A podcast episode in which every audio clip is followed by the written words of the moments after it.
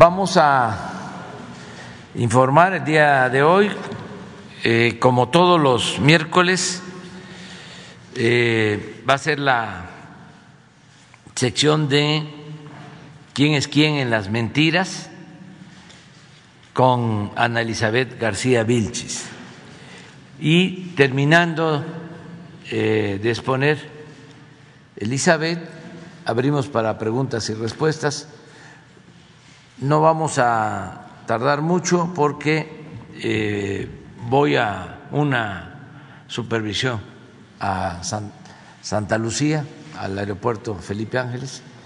Eh, voy a estar cuatro horas allá, este, hasta las dos, de las diez a las dos, recorriendo todo y este, por la tarde salgo a Tijuana porque este fin de semana largo eh, vamos a estar en Tijuana mañana, eh, la reunión de seguridad, la conferencia de prensa.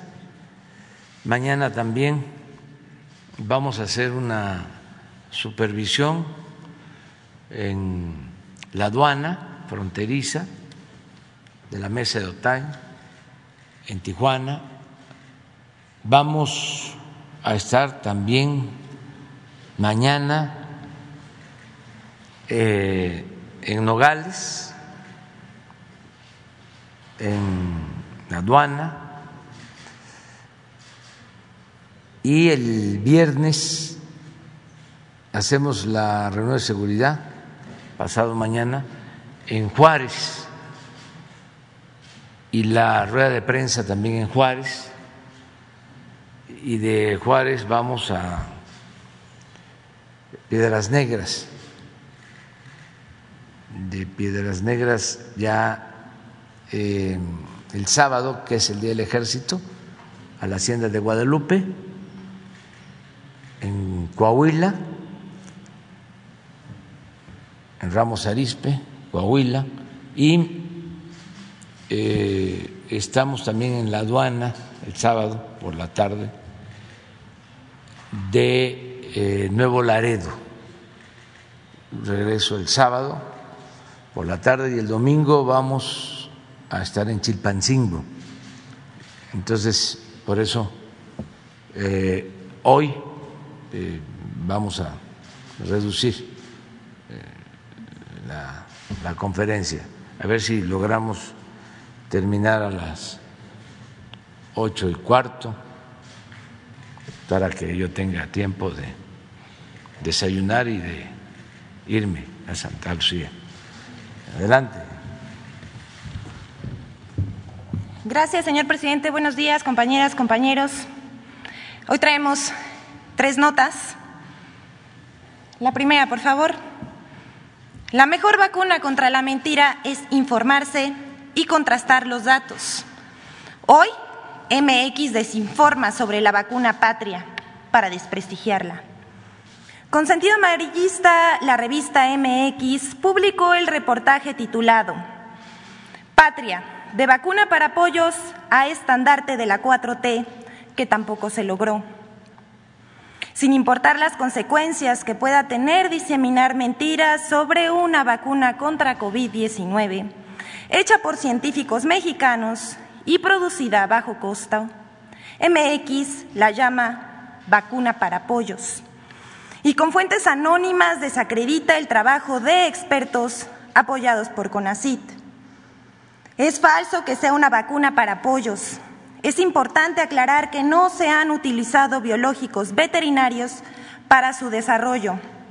Normalmente la elaboración de una vacuna puede tomar más de una década.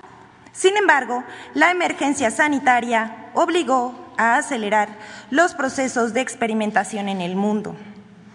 A pesar del abandono en el que se encontraba el sistema de salud, la investigación y el desarrollo de vacunas en México, se desarrolla Patria, que avanza en tiempo récord y ha superado con éxito los resultados preliminares de la fase 1. El reportaje asegura que la vacuna patria no es 100% mexicana y cuestiona la colaboración con otros países. También es falso. El laboratorio Avimex SADCB, empresa 100% mexicana, con 70 años de experiencia en el desarrollo de vacunas y donde trabajan científicas y científicos mexicanos apoyados por universidades e instituciones públicas como la UNAM, el IPN, el IMSS y la Secretaría de Salud, por mencionar algunas. Bajo la coordinación del CONACIT, ha desarrollado esta vacuna contra el virus SARS-CoV-2. Por otra parte, MX asegura que el Gobierno de México, a través de CONACIT, no ha apoyado a los científicos mexicanos para desarrollar otras vacunas contra el COVID-19. Esto también es falso. Además de Patria, CONACIT apoya programas de investigación científica, desarrollo tecnológico e innovación en salud ante la contingencia de COVID-19. En 2020 se presentaron 20 propuestas para desarrollar distintas vacunas. De estas se aprobaron tres, todas provenientes de universidades mexicanas, la Universidad Autónoma de San Luis Potosí, la UNAM, la Universidad Autónoma de Nuevo León. En 2021 se entregaron sus informes finales y fueron evaluadas por el Comité Nacional de Ciencia, Tecnología e Innovación de Salud Pública. Por último, la vacuna patria resultó ser segura y tiene potencial para crear protección para combatir el virus del COVID-19, según los resultados preliminares del estudio fase 1 del proyecto científico. Siguiente, por favor. El SAT alerta de mensajes fraudulentos. El Servicio de Administración Tributaria alertó a la población a no hacer caso de mensajes de textos o WhatsApp que solicitan información del contribuyente. Esos mensajes comparten un supuesto enlace para recibir avisos y notificaciones del SAT o de, tu buzón tributario. Ambos sitios son falsos. El SAT solo informa, pero nunca pide datos fiscales ni personales. Siguiente, por favor. El periódico Reforma publica información falsa y datos incorrectos sobre contratos de petrolera con el objetivo de perjudicar al gobierno. El 14 de febrero pasado, el periódico Reforma publica un artículo que consigna mentiras, haciéndolas pasar por verdades y tergiversa la realidad para hacerlo pasar como un caso de corrupción.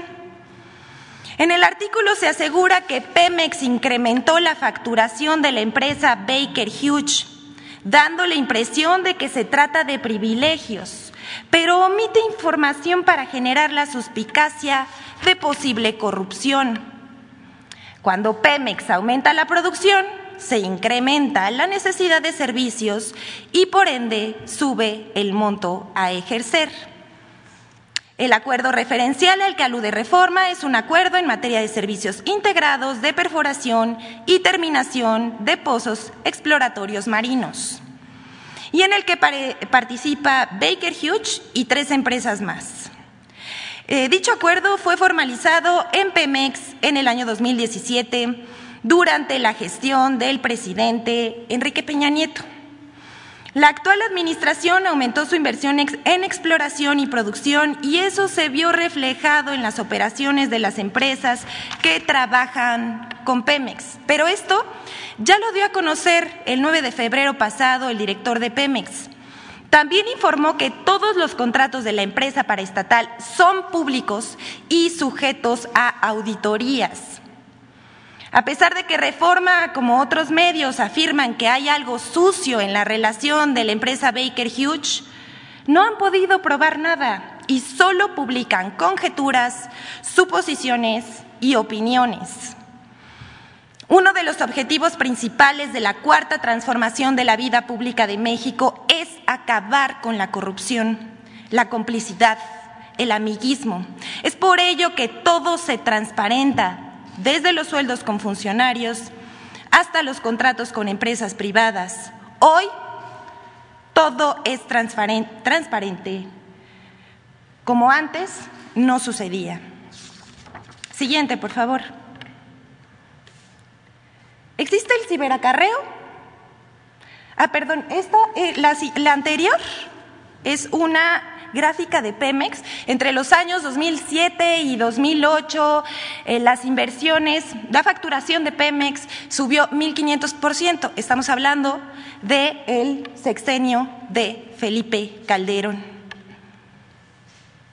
Ahora sí, siguiente, por favor. ¿Existe el ciberacarreo?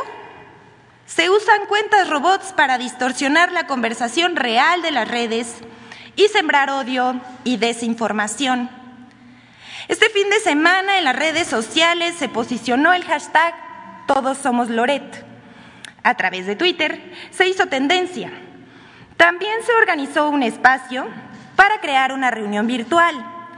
Spaces es una herramienta de, de, la plataforma de Twitter que permite tener conversaciones de audio con personas en directo. Se informó que estuvieron conectadas unas 60 mil personas simultáneamente. El usuario Marco Antonio Bonilla Becerra documentó quiénes estaban conectados. Son loables las reuniones sociales para eh, compartir objetivos en común. Sin embargo, hay algunos, eh, algunas denuncias de que intervinieron cuentas robotizadas y granjas del extranjero. Veamos aquí en la pantalla, vemos al usuario Marco Bonilla que expone que 44 mil usuarios de los conectados en el conversatorio fueron invitados desde una cuenta árabe.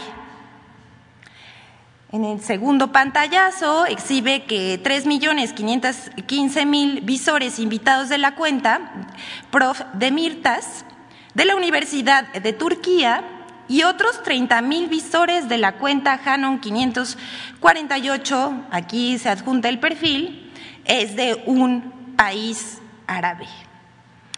Pero más allá de los debates, estos datos podrían ser públicos si los expusiera Twitter. Así se podría confirmar o desmentir este análisis. Pero para entender mejor lo que pasa en las redes sociales, Escuchemos la voz de un experto. Con su permiso, presidente, vamos a pasar un video. Que Twitter no es una encuesta, Twitter no es eh, un censo. En Twitter pesa más el que grita más, el que repite más veces las cosas. Pero si tú piensas que lo que se opina, que un trending topic es la opinión de un país, no le has entendido a la herramienta. No le has entendido a la herramienta, dice por último. Queremos compartirles esta reflexión para finalizar sobre el momento que vivimos del escritor Fabricio Mejía Madrid. Cuando hoy se grita censura, cuando lo único que ocurrió fue una conferencia donde el presidente replicó a una nota falsa, mostró la información oficial y exhibió al medio que mintió, se está invocando su nombre en vano Censura son los cierres de periódicos, la eliminación de frecuencias o páginas de Internet, el encarcelamiento de difusores de información como Juliana Sánchez. Son las 37 veces que Filomeno Mata fue a la cárcel por pedir sufragio efectivo desde el diario del hogar. Son los 300 arrestos de Daniel Cabrera por opinar contra Porfirio Díaz, desde el hijo del aguizote y el colmillo público. No que se desmienta a Loret y a López Dóriga. En la réplica y el desmentido no hay coerción ni agresión alguna. Añadimos. Se dice que ese lugar, el podium del Palacio Nacional, el que tiene mucho peso. Si consideramos que el 96% de los mexicanos ven noticias por la televisión comercial y existen sitios periodísticos de YouTube con 10 millones de suscriptores. Que las mañaneras las vea medio millón no sustenta tal afirmación, por lo que ya es una ruindad. Es que se trate de vincular los desmentidos de noticias falsas con los asesinatos de periodistas en los municipios de la República. Según los datos de artículo 19, de los 94 periodistas asesinados en los sexenios de Felipe Calderón y Enrique Peña Nieto, el 66% de los que han contabilizado desde el 2000, el 70% eran activistas en defensa del territorio, denunciadores de las ligas entre los policías municipales y el crimen organizado. Sin una acrobacia malintencionada, no hay forma de establecer una conexión entre el mundo de los comentaristas arropados por fundaciones internacionales y medios corporativos con esos reporteros precarizados que han sido asesinados. Hasta aquí la cita y nuestra sección. Muchas gracias. Con su permiso, señor. A ver, la compañera de amarillo, luego tú, tú, tú y tú. Vamos. Acuérdense nada más. Buenos días, presidente. Nancy Flores, periodista de investigación de la revista Contralínea. Presidente, me solidarizo con las familias eh, de los periodistas asesinados en México, sin embargo, rechazo la corrupción de los medios corporativos, rechazo la corrupción de sus directivos, de sus dueños y también de sus opinadores, así como la estrategia de golpe blando que han establecido desde que usted asumió la presidencia de la República y que a últimas fechas están pues acelerando eh, de cara a las elecciones de 2024, presidente. Dicho este paréntesis, mi pregunta es sobre el Banco de México. En el banco, nosotros hicimos una investigación que se está publicando en varias partes, presidente, en la cual eh, damos a conocer varias irregularidades, entre ellas que la construcción de la planta de billetes que eh, se hizo desde 2011 y apenas se concluyó en agosto del año pasado, pues se cometieron muchas irregularidades, entre ellas eh, la adquisición del terreno que se hizo sin ningún estudio de mecánica de suelos derivó en eh, pues irregularidades de tal tipo que los sobrecostos sobrepasan los 595 millones de pesos. Además se adquirió un jet CRJ 700 el cual costó 59 millones de dólares y eh, pues estuvo, eh, primero no lo entregaron a tiempo, un año y medio de retrasos para que la empresa Bombardier lo entregara al Banco de México y después estuvo parado en tierra alrededor de un año. Eh, esto porque la puerta principal no sellaba y esta, esta, aeronave se necesitaba para el traslado de billetes, se ponía en riesgo la vida de los de la tripulación, pero también eh, los valores que se trasladaban en este. Además, hemos encontrado irregularidades en el manejo de herramientales eh, de eh, acuñación de monedas, entre ellos los punzones maestros. en ese sentido, presidente, hay un responsable. hemos documentado otras cosas, pero aquí sería pues muy largo la exposición. El responsable es el director de emisión, director general de emisión del Banco de México, el exdirector del Centro de Investigación y Seguridad Nacional, Alejandro Alegre Rabiela. Un personaje, un abogado que se formó en esos circuitos del espionaje, entró al CISEN en 1986 Ahí entró como agente primero, después escaló, eh, fue incluso titular de la Dirección de Tecnologías, desde donde se manejaban todas estas áreas, todos estos mecanismos para espiar a eh, políticos, a eh, opositores, a luchadores sociales, a académicos, en fin, hasta usted estaba en este espionaje. Después se fue un tiempo a la PGR entonces al centro, regresó en 1994 al Centro de Investigación y Seguridad Nacional como secretario general eh, de este CISEN el segundo al mando y eh, bajo su mando de 1994 a 1999 estuvo, por ejemplo, Genaro García Luna. Ahí pues eh, tuvo conocimiento de muchísimos casos, después asumió la Dirección General del CISEN en 1999 y eh, conoció, por ejemplo, todos los pormenores de la fuga del Chapo Guzmán que se concretaría en enero de 2001, no hizo nada para detenerla, como eh, directivo del Centro de Investigación y Seguridad Nacional.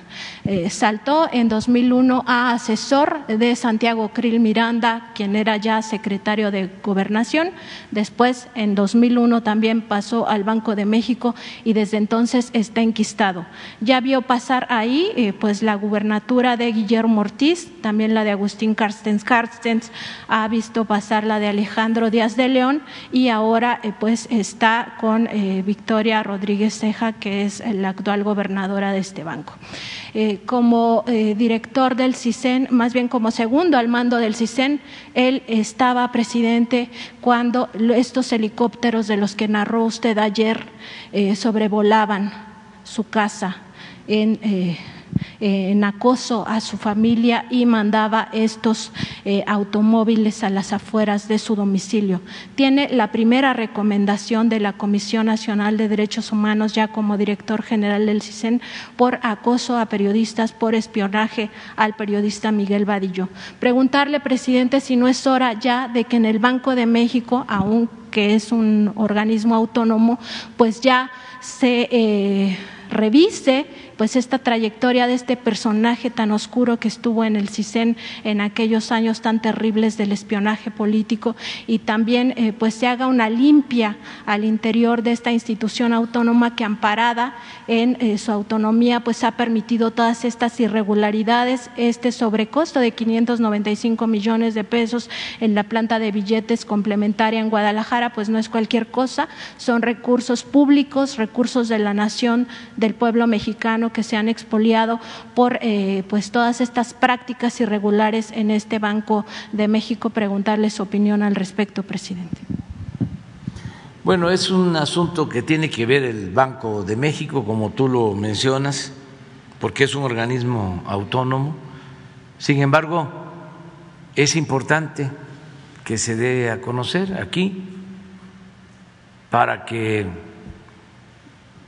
si lo consideran en el Banco de México, se inicie una investigación y se actúe. Es que la autonomía no puede significar impunidad, no es sinónimo de impunidad. Todos tenemos que informar, todos debemos estar sujetos al escrutinio público, todos. Y por eso es importante ahora el debate en el caso de periodistas famosos, para llamarlos de alguna manera, porque representan eh, grupos de intereses creados. ellos juegan un papel, el de apuntalar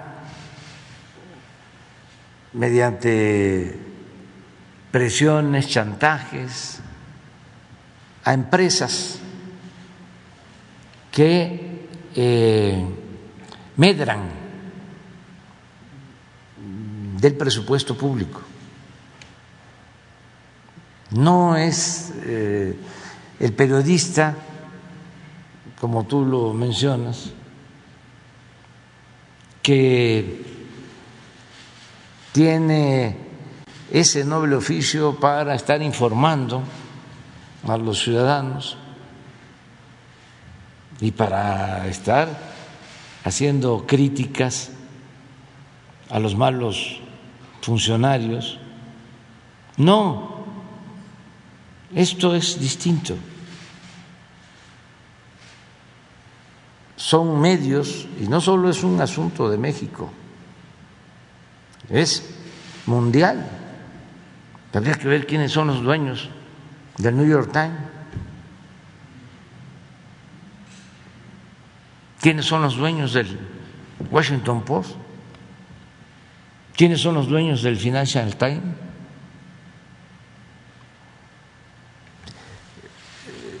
En el caso, por ejemplo, del Financial Times, eh, de tiempo atrás se habló de que lo que era la compañía El Águila,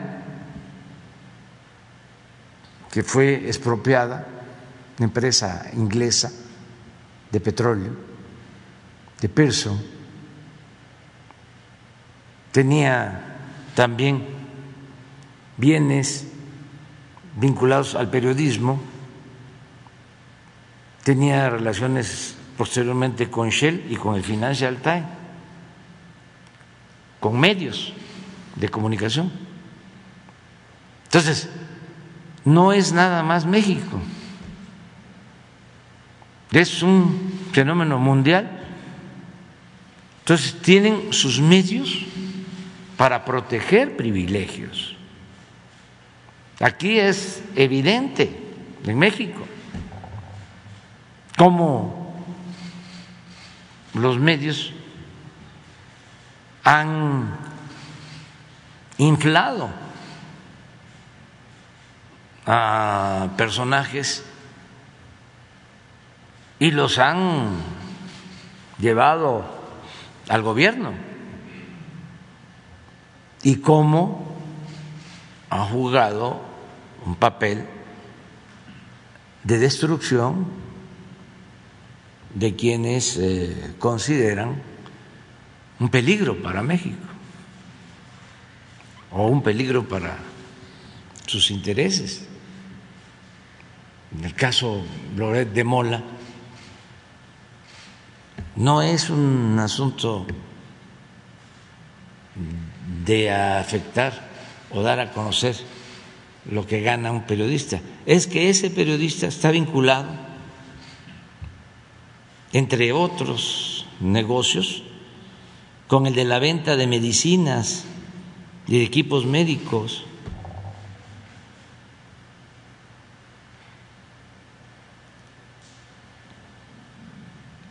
Y así otros. Yo creo que sin necesidad de que intervenga transparencia, estos, sí, el INAI, por ética, ellos deberían de informar cuánto ganan. Loret, López Dóriga, Ciro, Carmen Aristegui, ¿cuánto ganan? A lo mejor lo de sus bienes, pues no, aunque también ayudaría mucho saber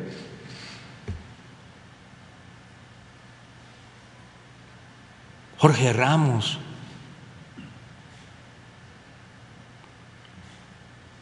Porque están representando a intereses,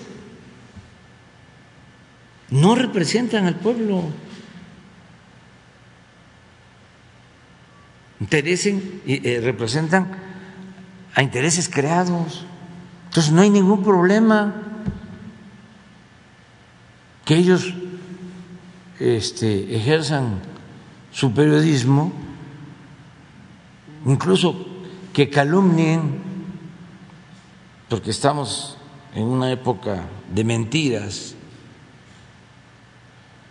en el manejo de medios de guerra sucia. No importa, pero que la gente tenga información, ¿por qué nada más van a informar los servidores públicos.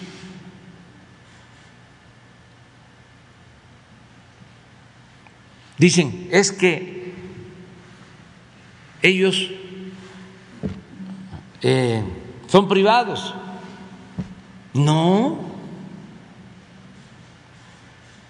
sus ingresos tienen que ver con el presupuesto y con bienes públicos y con la política, que es un oficio público. Ayudaría mucho para entender bien qué está sucediendo. Entonces, lo que planteas eh, sobre el Banco de México, ojalá, pero sí es este una red de componendas y de complicidades. Se pone uno a ver y son los que vienen este dominando y haciendo negocios y viviendo al amparo del poder público y protegiendo la corrupción desde hace tres, cuatro décadas. Eh, no ejerciendo la libertad de expresión, negociando con la libertad de expresión, que es distinto. Y desde luego, ni compararlos con los periodistas que andan a ras de tierra arriesgando su vida, buscando la nota, basando mm, pues muchos sufrimientos y más cuando se trata de procesos de transformación. Lo que aquí mencionó Elizabeth sobre Daniel Cabrera, 300 órdenes de arresto, tomas permanentes de la imprenta del hijo del aguizote, estaba enfermo y lo tenían en la cárcel. ¿Qué tiene que ver un periodista así con estos señores de ahora? Ni saben que existió Daniel Cabrera. Ayer corrió el rumor de que Ciro Gómez Leiva iba a dejar el programa.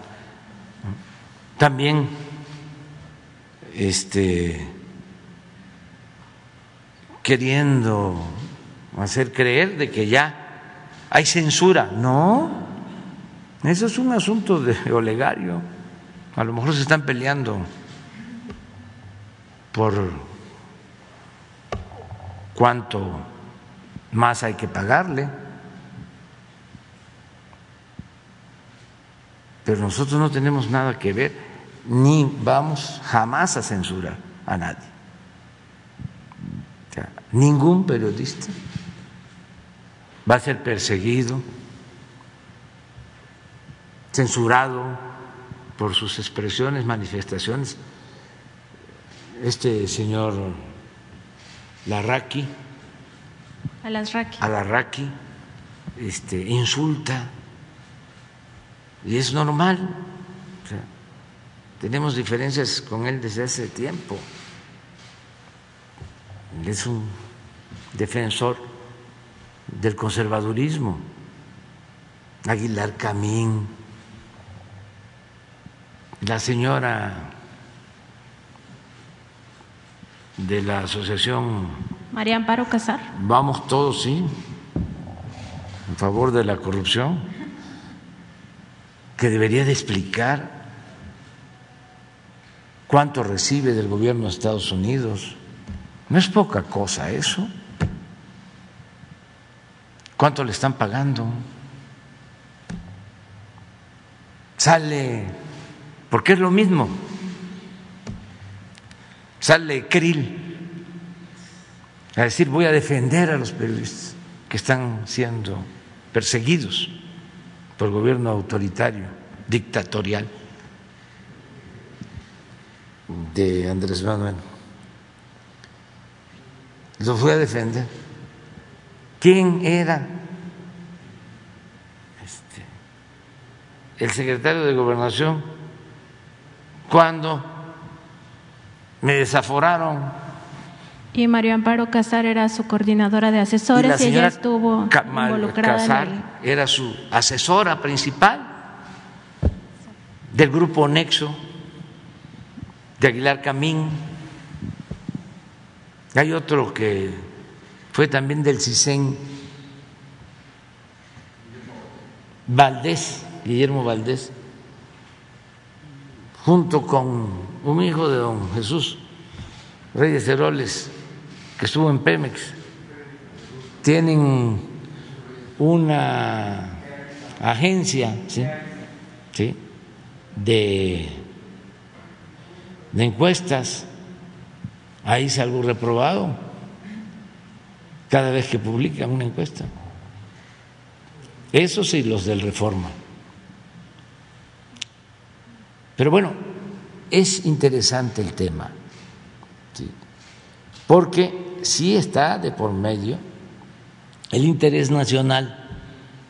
Imagínense, este, habían 10 empresas que le vendían al gobierno 100 mil millones de pesos de medicinas y equipos médicos. Y una de estas tiene que ver con latinos y tiene que ver con Roberto Madrazo.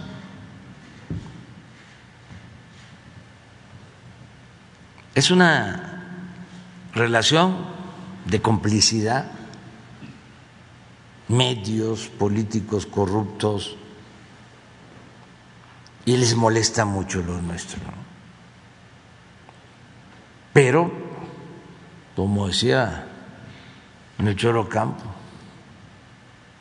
me quiebro pero no me doblo. Vamos para adelante. Vamos a limpiar el país de corrupción.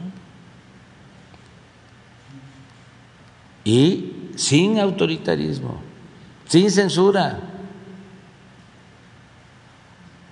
debate, argumentos y pruebas. Porque cuando hablo de que el señor Loré de Mola recibió el año pasado 35 millones, pues es porque tengo las pruebas. Nada más que no me deja el INAI darlas a conocer. Y tengo más. ¿No le respondió el INAI? No, todavía. Me mandé una carta. También para saber qué alcance tiene eh, ese organismo. De una vez a ver quiénes sí pueden transparentar sus bienes y quiénes no.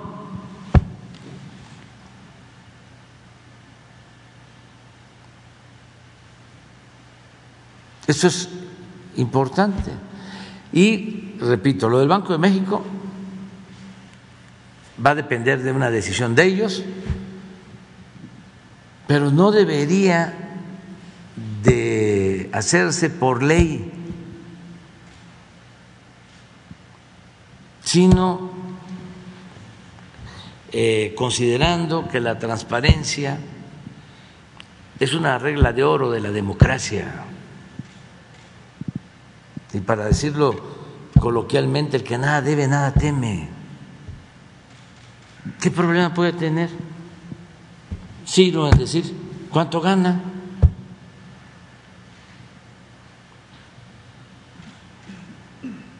Algunos dicen, antes se usaba de pretexto para que los servidores públicos no dieran a conocer sus bienes, de que iban eh, a ser eh, objeto de secuestros. No, Esa es una excusa, un pretexto.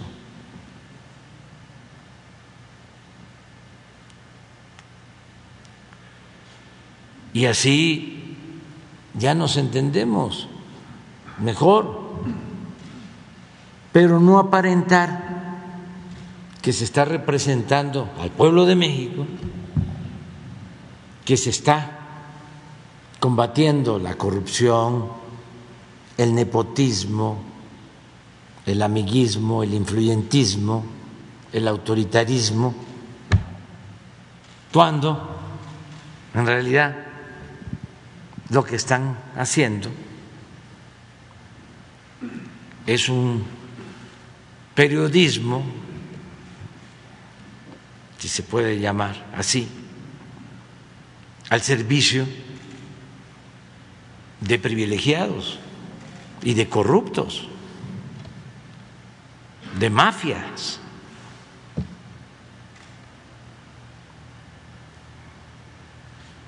Pero bueno, es interesante. Hablaste de un avión, eh, tengo información reciente que el anterior presidente de el Banco de México yo creo que por acuerdo, el gobernador del Banco de México, este, yo creo que por acuerdo del Consejo, eh, donó a la Marina una aeronave. A la Secretaría de Marina. ¿No es esa? No, ellos. Es otra. Sí, para eh, renovar su flotilla aérea compraron este jet CRJ 700. En 2013 empezó el cabildeo, lo adquirieron en 2015, llegó hasta 2018. En 2018 tuvo que estar en tierra eh, por todas las modificaciones que le hicieron, no sellaba la puerta. Se supone que ahora ya eh, se puede eh, volar en él y trasladar los valores, por eso dieron de baja esta otra aeronave que donaron en diciembre del año pasado, si no me equivoco, esta aeronave a la Secretaría de Marina. Eh, el problema es que costó 59 millones de dólares esa aeronave, que realmente no se necesitaba con la urgencia que eh, demandó Alejandro Alegre Rabiela y eh, al final pues también tuvo estos imprevistos y eso depreció el valor de esta nueva aeronave que se ocupa pues para el traslado de los valores. Y en el caso de la planta la nueva fábrica de billetes pues ahí se tuvo un sobrecosto de 500 95 millones de pesos y pues de todo esto es responsable la misma persona que es el director general de emisión y eh, además es quien firma los billetes porque es el eh, titular de, estas áreas. A su cargo tiene otras 112 direcciones eh, y oficinas, es decir, es una persona con muchísimo poder al interior del Banco de México y lo que nosotros hemos pues podido documentar es un descuido terrible terrible. Incluso hizo salas de tiro al interior del Banco de México para él, eh, pues ahí. Eh, capacitar a los de la seguridad y sin embargo hay auditorías internas del propio banco que identifican una eh, crisis en la seguridad. Cualquier persona puede entrar a áreas estratégicas del banco sin tener autorización para ello porque hay un descuido y una negligencia brutal. Entonces nada más preguntarle si usted podría hacer un llamado a la gobernadora Victoria Rodríguez Ceja para que revise pues si esta persona tiene eh, las credenciales para estar en esta área y también para que ya no haya casos de corrupción como lo que ocurrió en la fábrica de billetes. Bueno, ya este, se hizo público. Este, es que eh, yo tengo que respetar la autonomía del Banco de México, pero ya aquí este, se hizo la exposición y yo pienso que todos tenemos que actuar con responsabilidad. Presidente, y ahora que decía lo de Latinus, también eh, nosotros estamos investigando, seguimos con nuestra investigación eh, de Mexicanos contra la Corrupción y la Impunidad y ahora encontramos que uno de los operadores de Claudia X González eh, Guajardo, de nombre Andrés Holzer, un empresario también, tiene entre otras empresas el grupo industrial Omega, de esta torre Omega y de los relojes Omega, estaría también financiando junto con Roberto Madrazo a Latinus. Hemos encontrado que este operador de Claudia X González es el que era cabeza de las nueve empresas inmobiliarias a las que mexicanos contra la corrupción y la impunidad les transfirió recursos y estas inmobiliarias a su vez transfirieron esos eh, dineros millonarios a cuentas bancarias en Suiza. Todo eso está documentado en el expediente de un mil páginas al que Contralínea tuvo acceso y preguntarle pues si ustedes ya eh, tienen conocimiento de esto, si también lo están investigando, porque pues al final eh, de cuentas están trasladando recursos de una organización no gubernamental, de una asociación civil que se supone es para fines altruistas, que en realidad está siendo utilizada para trasladar recursos millonarios a cuentas bancarias en Suiza e intermediando eh, con estas inmobiliarias. Sí, eh, ojalá y se termine de aclarar todo. Nosotros no teníamos esa información. Yo la información que tengo es sobre estos ingresos. Este, que por cierto de Televisa aclararon, no públicamente, sino este, de manera personal, de que ellos eh, ya no tienen relación desde el 2019 con Loret de Mola, porque si se acuerdan, ahí hay un dato de 11 millones. Y entonces, en los papeles que llegaron, en efecto, hay este no pones lo de los recursos estos ¿sí?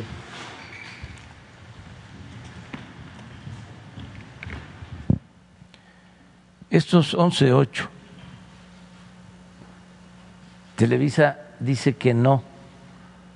Este se los entregó a, a Loret. Y sí es otra empresa, no recuerdo su nombre, que es a la que le vendió Televisa la W. O sea, esa empresa, o sea, esa radiodifusora, no sé si es Radiopolis y, la, y la otra empresa, creo que esta Radiópolis es, esta es Prisa, sí, y esta de Televisa la vendió a Cabal Peniche. Entonces, en efecto, aquí son ocho y medio de esa otra empresa, de Cabal, no de Televisa, porque estuve revisando los documentos. Y Televisa tiene en este año dos millones y medio. O sea, sí tiene. Me llamó la atención porque este, la factura dice talentos Televisa. Pero bueno, que valga la aclaración porque este ya me voy a acordar del nombre, ahí lo tengo, de la empresa, pero es lo mismo. O sea que en la radio le pagan estos 9.2 más 8.8, 8.5.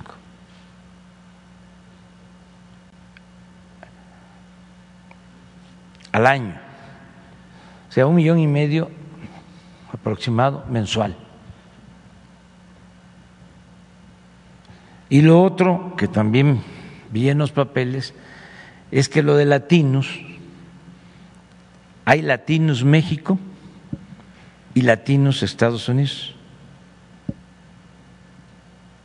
que también me llamó la atención. O sea, que hay financiamiento de Latinos y sí vinculado a las empresas que venden medicamentos.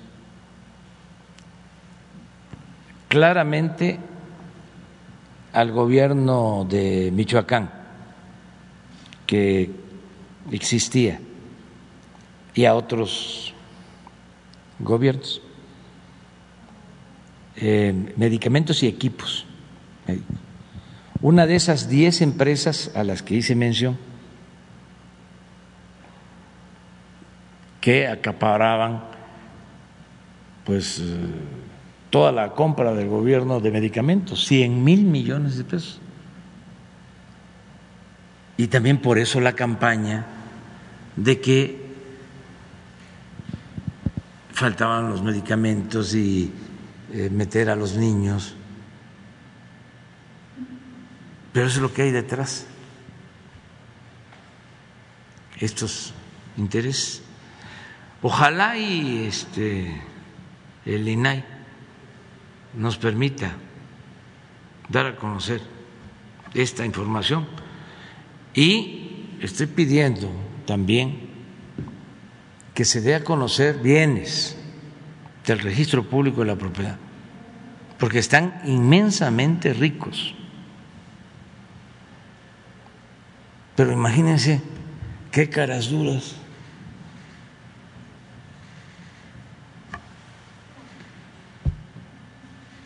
Tener todos estos bienes, medrar con el noble oficio del periodismo y erigirse en jueces y calumniar, destruir.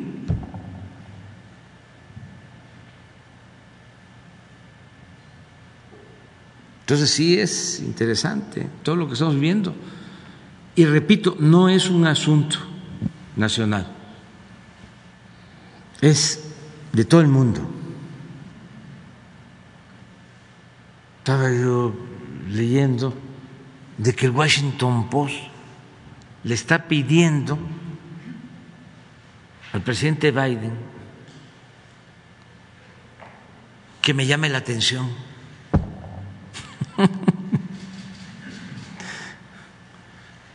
por el acoso a los periodistas. ¿Qué no sabe el Washington Post? cómo funciona la mafia del poder en México, que no saben cómo imperaba la corrupción, cómo un grupo se sentían los dueños de México, cómo fueron los causantes por la corrupción de la desigualdad, de la pobreza, de que se desatara la violencia en el país. ¿No lo sabe el Washington Post?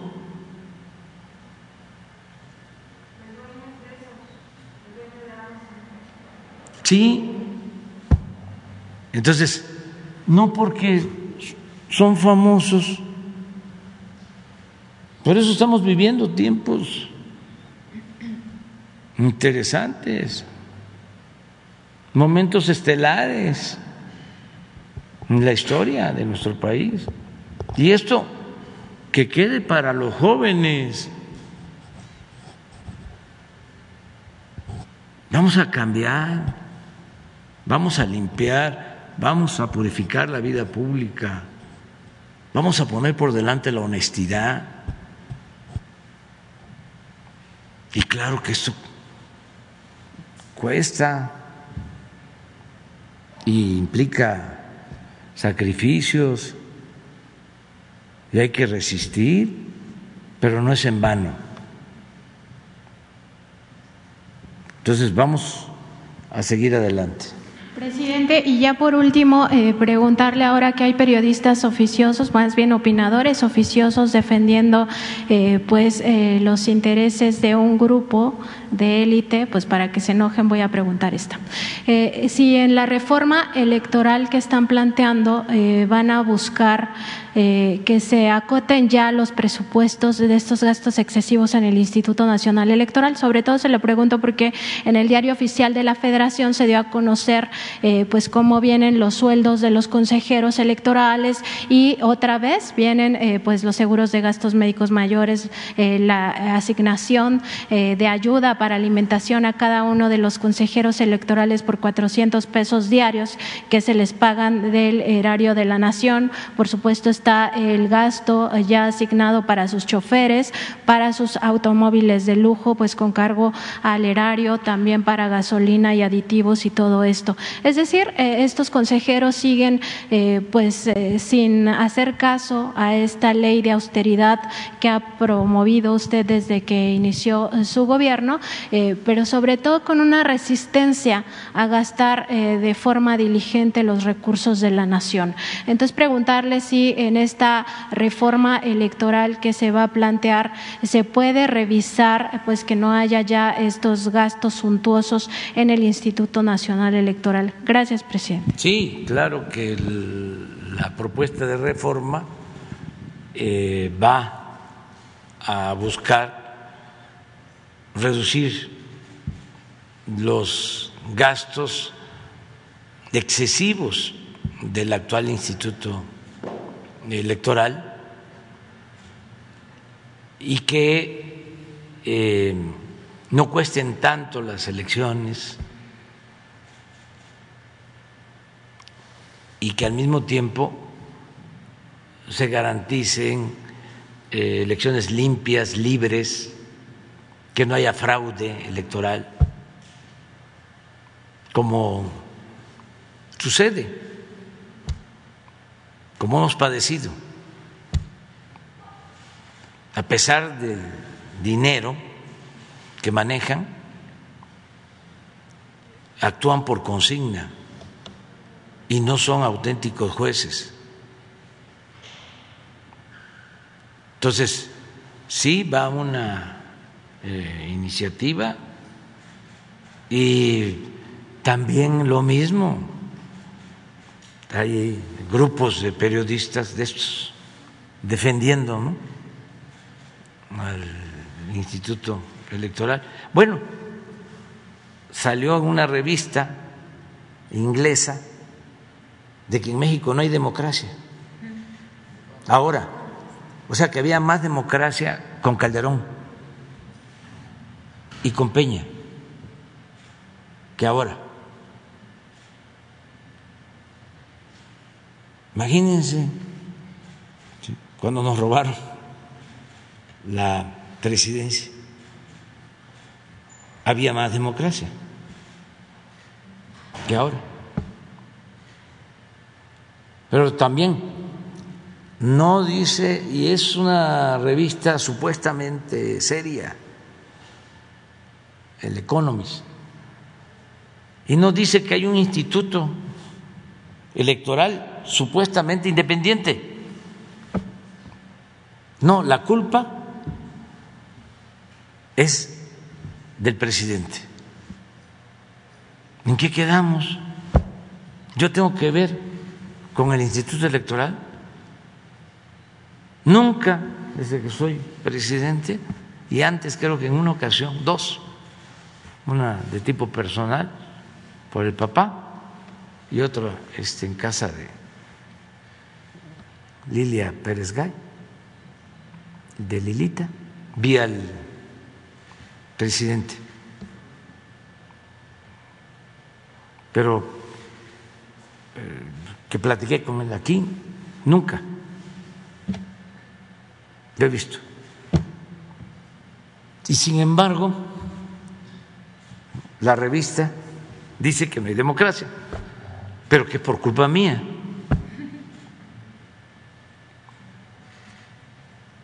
Entonces, hay toda una campaña que vincula los intereses del conservadurismo de México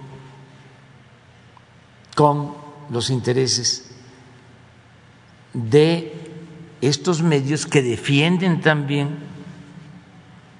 a empresas que antes saqueaban al país y que están molestos. Y este hay periodistas que defienden también al INE y no hay control de presupuesto. Porque este, los atienden muy bien también a los periodistas.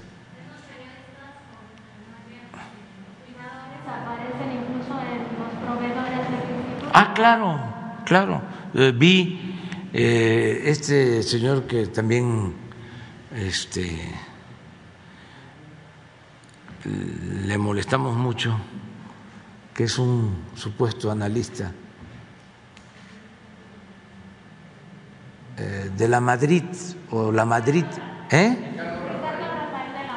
Ese, Ricardo Rafael, que vi que está ahí en el, en el en el INE vi una lista de proveedor y ese, este, cada vez que escribe es en contra de nosotros.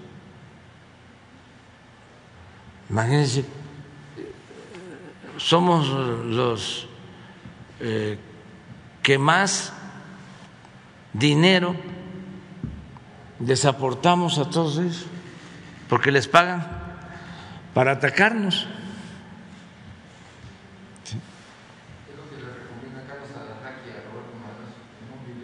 ¿Qué le recomienda? ¿La tienen, ¿Lo tienen ahí? A ver.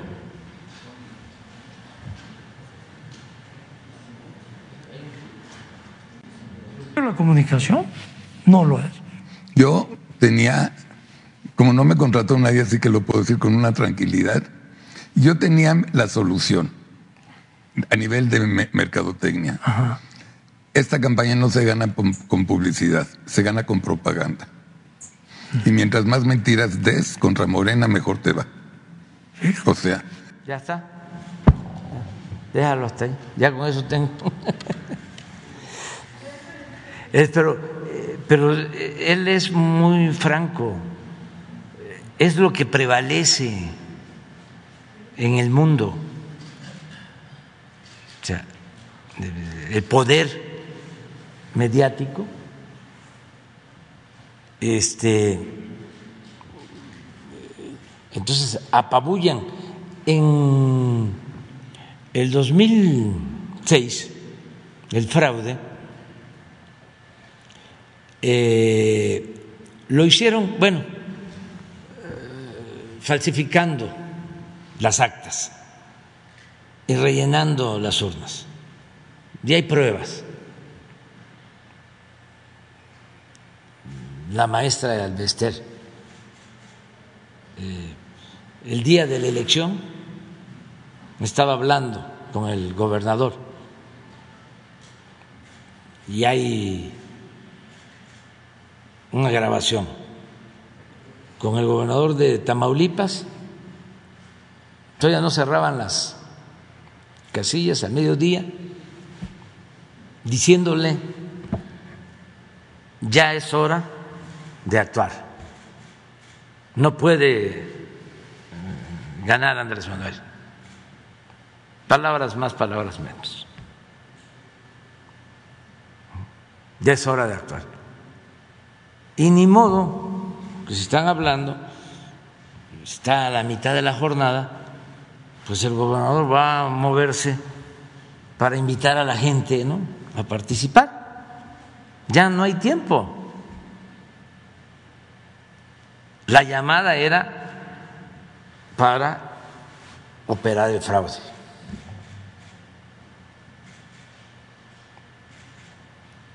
Luego, el gobernador de Tamaulipas que está preso, eh,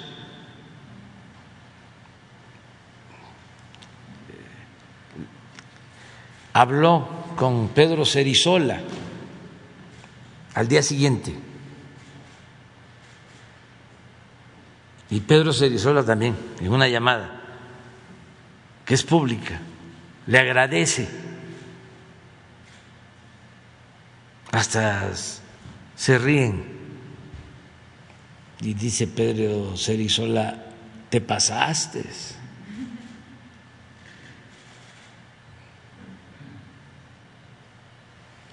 Eso sucedió en el 2006.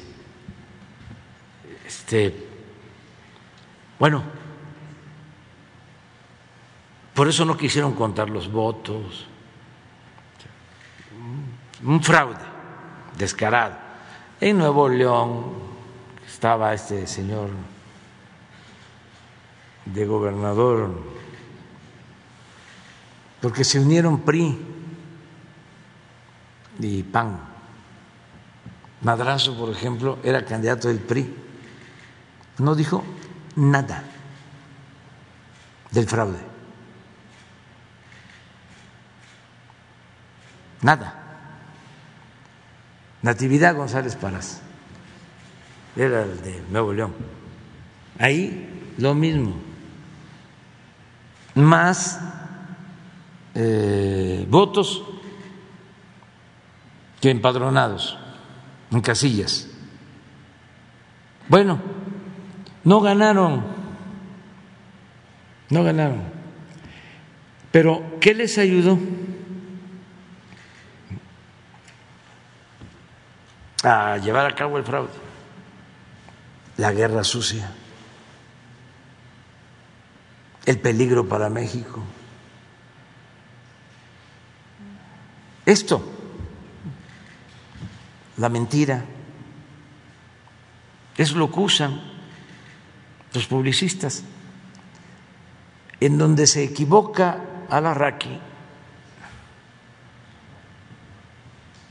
es en que ahora ya no hay el monopolio que existía sobre los medios el control que existía sobre los medios. Y si funcionaba la máxima de Weber, de Goebbels, el propagandista de Hitler, de que una mentira que se repite muchas veces se convierte en verdad. Entonces repite y repite y repite y repite y repite y repite. Y entonces sí funciona. Eso todavía se padece en algunos países. Acaban de ver elecciones, por ejemplo, en, España, ¿sí? y los medios fueron decisivos para que eh, ganara la ultraderecha. y en otros países. Pero en nuestro país, afortunadamente, aún con todo esto de eh, la compra de los bots, de las redes sociales, ya tenemos forma de replicar. Antes no había posibilidad. Yo recuerdo en esa campaña del 2006, de repente cuando estaba el golpeteo con todo, peligro para México, peligro para México, peligro para México, una campaña financiada por el Consejo Coordinador Empresarial. Y todos, los mismos Claudios, la misma, ya es que los conozco, esto viene de tiempo atrás. Por eso no es un asunto de Loret, es realmente eh, el futuro de la nación. Lo que está en juego.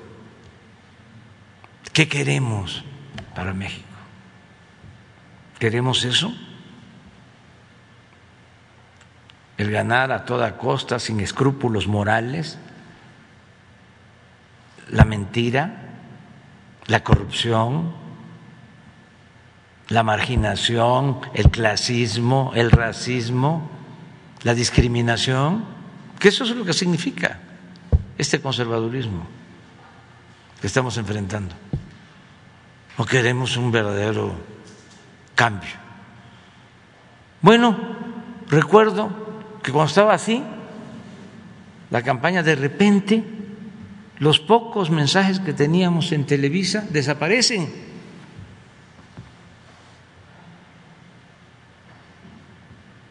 Y vamos a ver qué pasaba. Claro, también una diferencia, ¿no? Mm, más de nueve a uno y nos dejan como una semana, diez días fuera. ¿Y por qué? Ah, es que tienen que pagar por adelantado. Y todos, todos, la revista Proceso. Por eso, este, ¿qué me va a extrañar lo de Carmen Aristegui? ¿Qué me va a extrañar lo de Proceso? Si ellos no contribuyeron al cambio. La revista Proceso sacaron en vísperas de la elección del 2006 una portada diciendo, el Estado soy yo.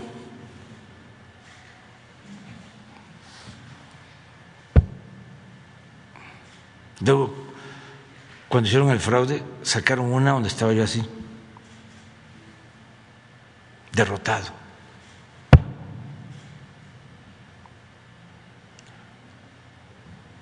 Ahora no, ahora no.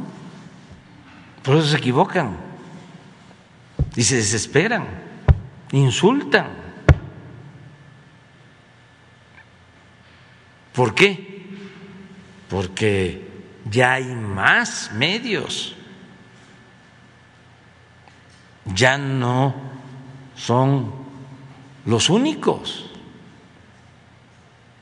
Ahora con las redes sociales, la inteligencia de la gente. Además, este es un movimiento de millones de mujeres, de hombres, libres, conscientes. Ya no es lo mismo. Y por eso sí vale la pena enfrentarlos y debatir y confrontarnos políticamente en buena lid y tratar el tema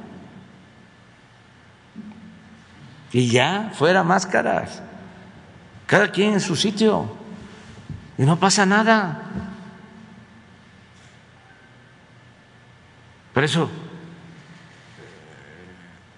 antes los políticos pues eran más sinceros, no tenían un doble discurso, no se daban baños de pureza, no actuaban con doble moral. Don Fidel Velázquez decía, soy charro y qué. Ah, pero estos no, somos independientes, somos objetivos somos de la sociedad civil. El periodismo no puede tomar partido.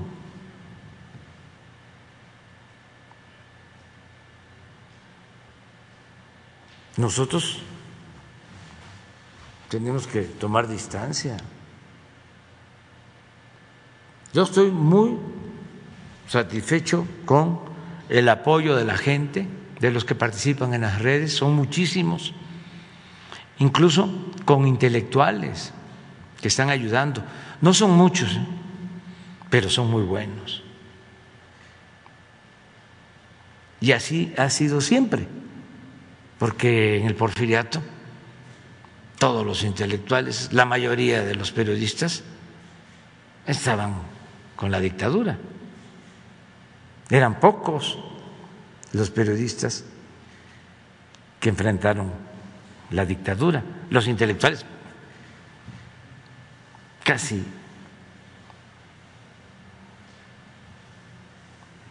no había. Pero al lado de Porfirio Díaz, dos grandes intelectuales, ¿no? El maestro Justo Sierra por, y otro que era menos inteligente que Justo Sierra, pero muy audaz, Francisco Bulnes. Él era ingeniero, pero muy buen periodista. Tiene unas cosas. A ver si encontramos una frase. Fíjense cómo justificaba la dictadura de Porfirio Díaz. Transcurría el tiempo y Porfirio seguía dominando. A ver si encuentras la frase. Está en mi libro El neoporfirismo y dice algo así como es Francisco Bulnes lo cito varias veces, pero esa frase dice, cuando se tiene un dictador bueno,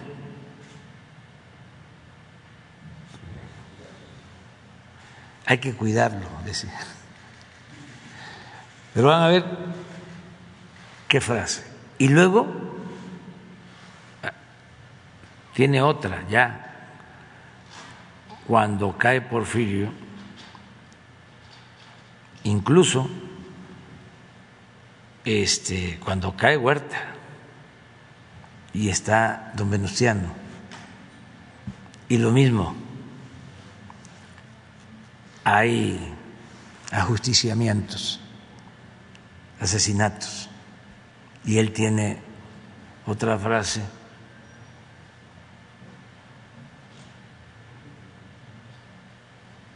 No hay ahora, ¿eh? como Bulnes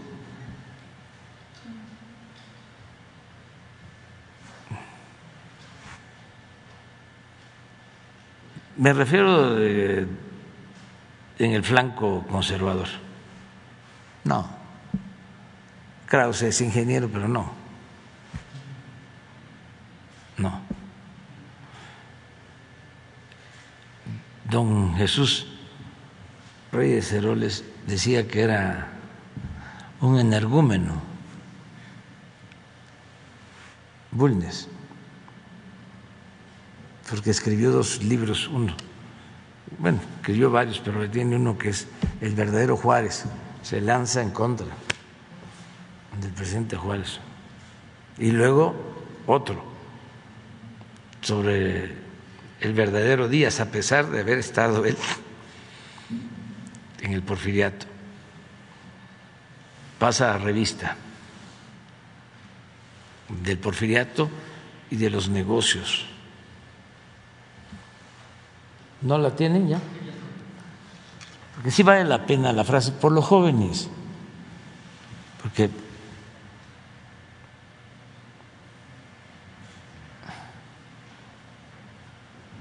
miren, el buen dictador es un animal tan raro que la nación que posee uno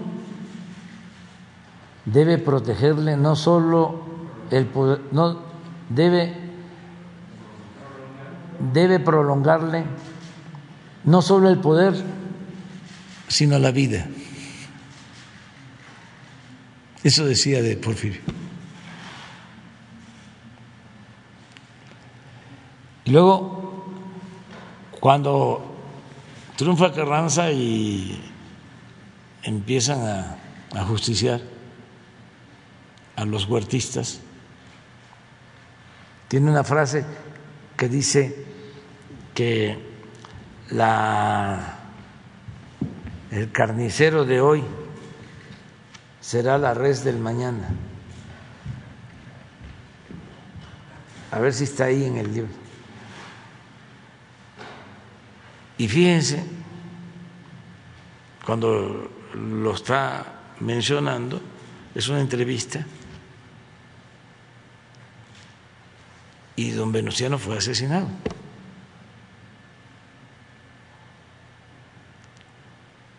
Como fue asesinado Obregón y como asesinaron a Emilio Zapata y a Villa y al general Felipe Ángeles. Pero la frase de Bulnes eh, es advirtiendo sobre don Venustiano.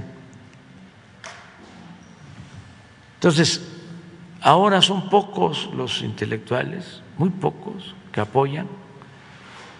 Por eso le agradezco a Fabricio que lo mencionaste y a otros, a Paco Ignacio, ¿sí? Armando Bartra, no quiero que se me olviden otros, pero Pedro Miguel, también saben los que ayudan, aunque les va mal cada vez que los menciono, pero son dos o tres eh, caricaturistas. El Fisgón.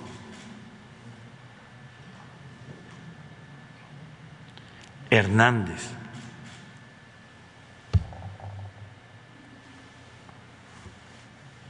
Desde luego Epigmenio. Y muchos, muchos, muchos, muchos, muchos. Un día voy a poner la lista de muchos que ayudan, que defienden. Entonces sí, el INE y este, todos estos corporativos, ¿no? que defienden privilegios, cuentan con voceros y les pagan muy bien, les pagan muy bien pero ya no es lo mismo.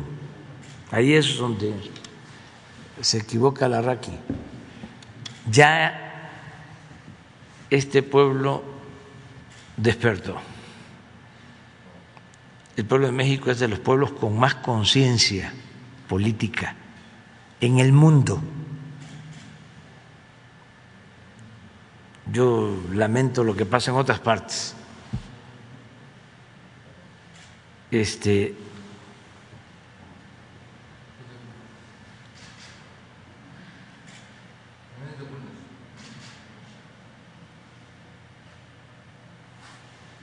Fíjense.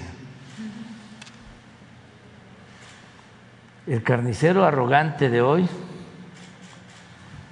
es siempre la res abatida del día siguiente. Y don Venustiano, por la ley de la historia, no tardará en ser la res.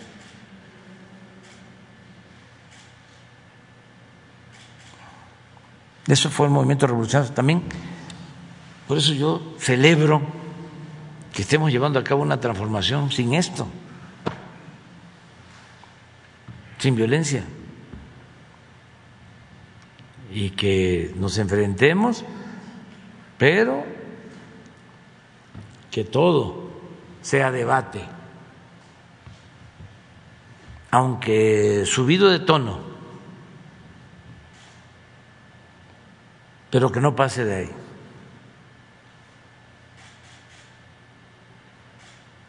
Y que le dejemos a la gente la decisión.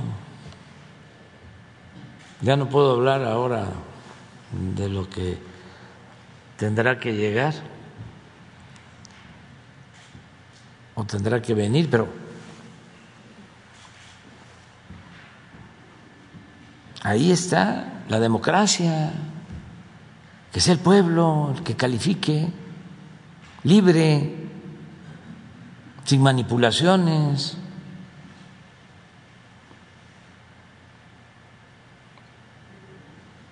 Bueno.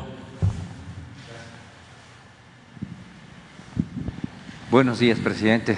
Licenciada Vilches, buenos días. Este, ayer hubo un par de acciones en la Cámara de Diputados y en el Senado de compañeras y compañeros periodistas que se manifestaron no para respaldar a un periodista en particular, sino para gritar a los cuatro vientos que nos, nos queremos con vida y en solidaridad por los periodistas eh, caídos desde Calderón hasta nuestros días.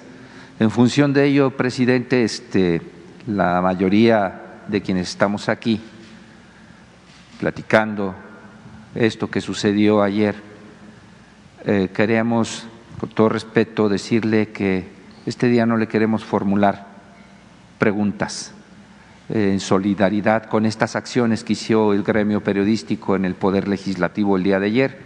Queremos replicarlo. Si así deciden el resto de los compañeros que están aquí presentes, adelante, si no también están en su derecho.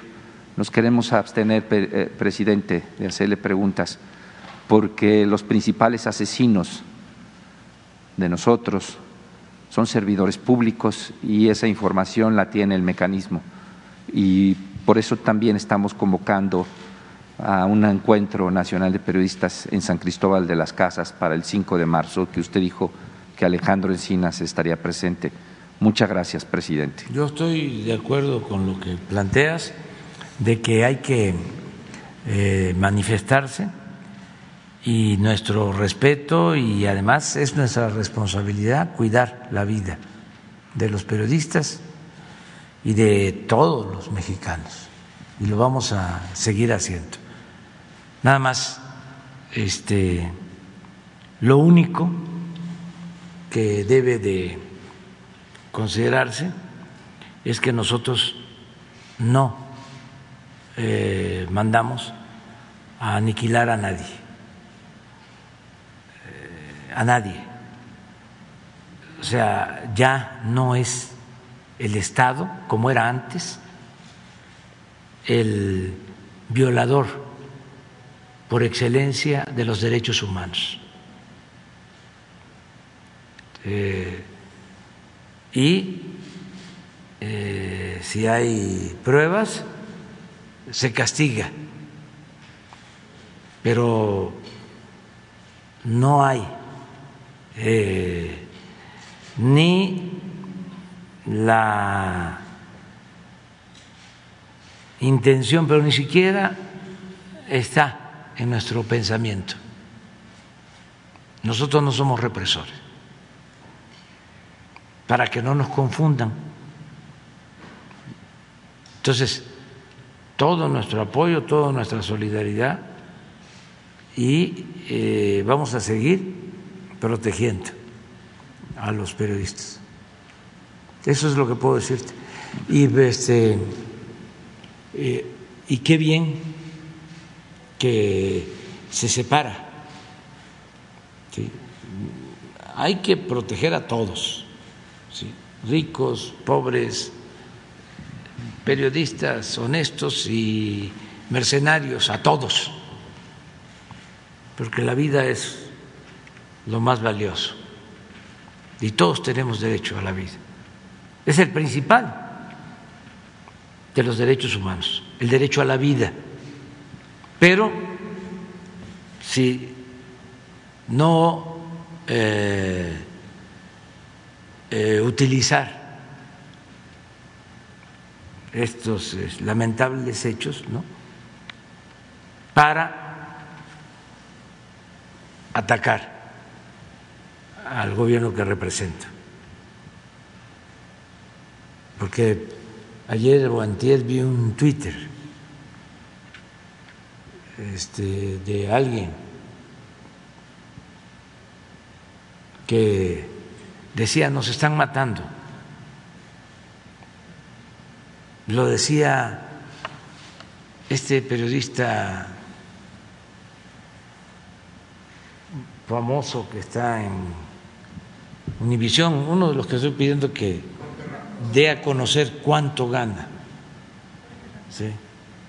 Y le contestó otro, no sé si periodista o ciudadano, este, sobre qué hacía él, qué había hecho él.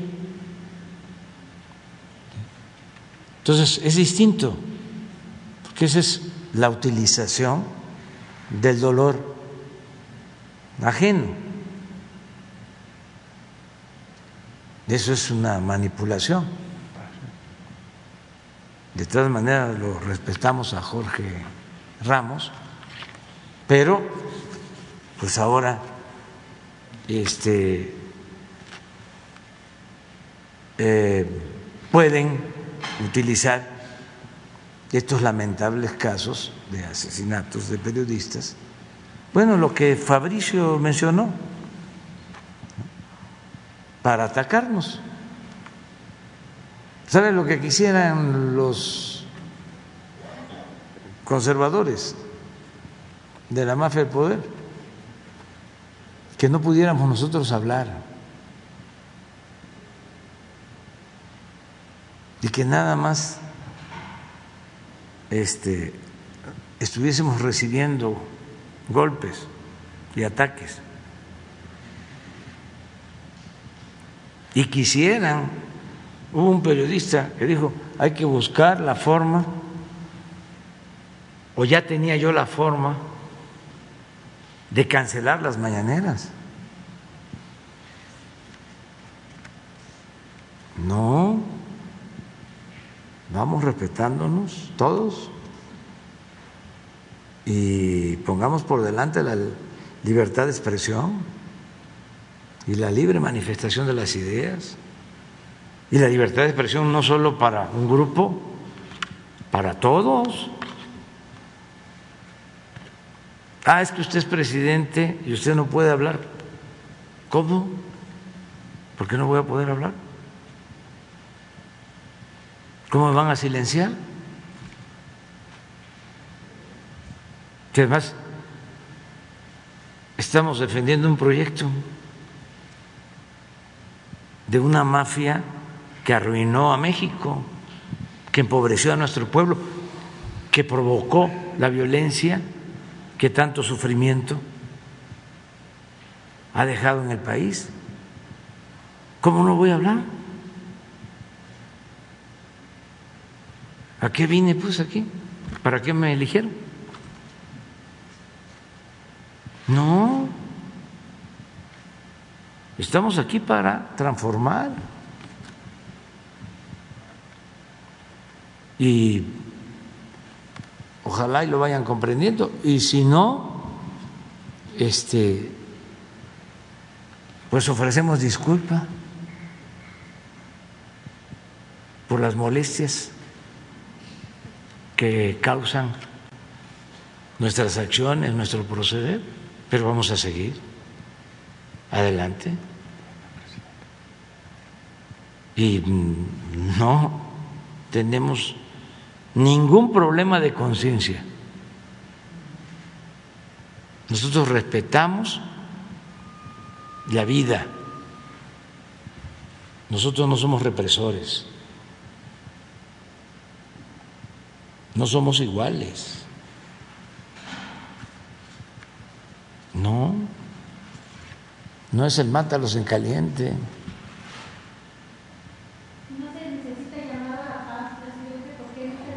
No, pero la violencia eh, se tiene que ir resolviendo. Primero, que no haya eh, intervención del Estado represor, que no exista un Estado represor. Y lo otro, que no haya impunidad. Y se va a ir avanzando. Pero tenemos que hablar porque si nos quedamos con la simulación no vamos a llegar muy lejos. Estos pueden regresar a seguir mintiendo, engañando y a causar más sacrificios para nuestro pueblo. No eh, decir ni perdón ni olvido, o decirlo, pero Yo soy de la idea de que perdón sí, olvido no.